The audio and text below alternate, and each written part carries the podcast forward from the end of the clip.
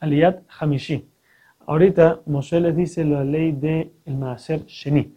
Maaser Sheni, como sabemos, es un diezmo que se da, se tiene que, separar, pero no se le da a nadie, sino que uno mismo se lo tiene que comer en Jerusalén. Este Maaser se da el año 1, 3, 4 y 6 de Shemitah. De los 7 años de Shemitah, 6 se trabajaban. Entonces el 1, el 3, el 4 y el 6 son los que se sacaban Maaser Sheni. Este Maaser había que llevarlo, como dijimos, a Jerusalén. Ahora, ¿qué pasa? Va a llegar un momento en que la persona va a tener mucha bendición, mucha parnasá, y va a tener mucho.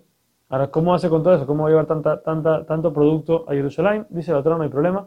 Puedes cambiar todo ese producto su valor en plata, y esa plata tienes que llevarla a Jerusalén y comerla allá. Ahora, con esa plata lo único que puedes comprar es comida y bebida.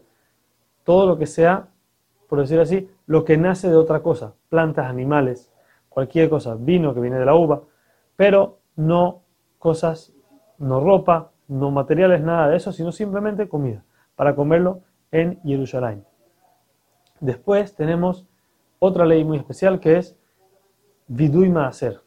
Cada, al final del tercer año de la Shemitah, se hacía, o sea, al final del tercero y al final del sexto, que serían un set de tres años cada uno, se hacía lo que se llama vidui maaser. Había que decir y sacar una inspección de todos los todos los diezmos que pasaron esos tres años y darlos y sacarlos de la casa. O sea que si yo hubo un año que no pude sacar maaser, o no lo separé, o no se lo di al, al leví, o no se lo di al pobre, al, que sea que tenga que hacerlo, o no me lo llevé a Jerusalén a comerlo, este es el momento para llevarlo. Después de eso ya uno pasa una prohibición cada tres años había que hacer este, este proceso y todo lo que uno tenía en inventario que no había sacado, tenía que sacarlo.